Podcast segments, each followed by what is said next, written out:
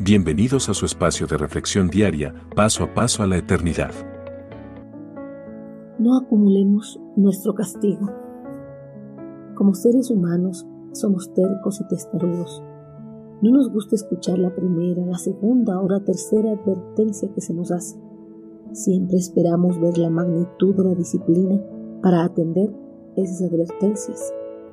Muchas veces, por no atender las primeras advertencias, dejamos que se nos acumulen nuestras disciplinas o castigos. Esto lo hizo saber el apóstol Pablo al pueblo romano, quienes no habían querido abandonar el pecado, pese a que se les había expuesto la postura de Dios en contra de los hombres que no se apartaban de esta forma de vida. El apóstol les dijo, pero por tu obstinación y por tu corazón empedernido, sigues acumulando castigo contra ti mismo para el día de la ira, cuando Dios revelará su justo juicio. Romanos 2.5 Sabiendo cuál es la voluntad de Dios, ningún hombre podrá quejarse cuando reciba la justa sentencia en el día del juicio divino, aduciendo de que Dios fue injusto al imponerles tal castigo.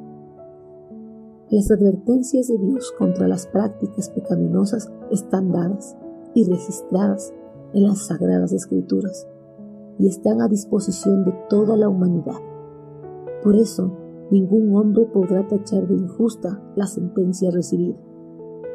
En el día del juicio, cada hombre recibirá la sentencia de acuerdo a sus acciones realizadas en vida. Para algunos, la sentencia será más severa que para otros, todo dependerá del estilo de vida que haya llevado la persona, porque los justos juicios de Dios se gradúan según la acumulación de culpas del obstinado corazón del hombre.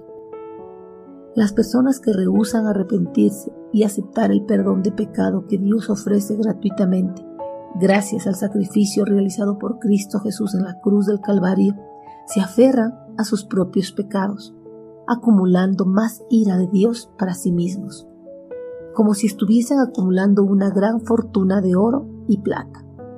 Pero, ¿qué fortuna será en el día en que la ira de Dios sea finalmente revelada en el juicio del gran trono blanco? En aquel día se observará que el juicio de Dios es absolutamente justo, sin parcialidad ni injusticia de clase alguna.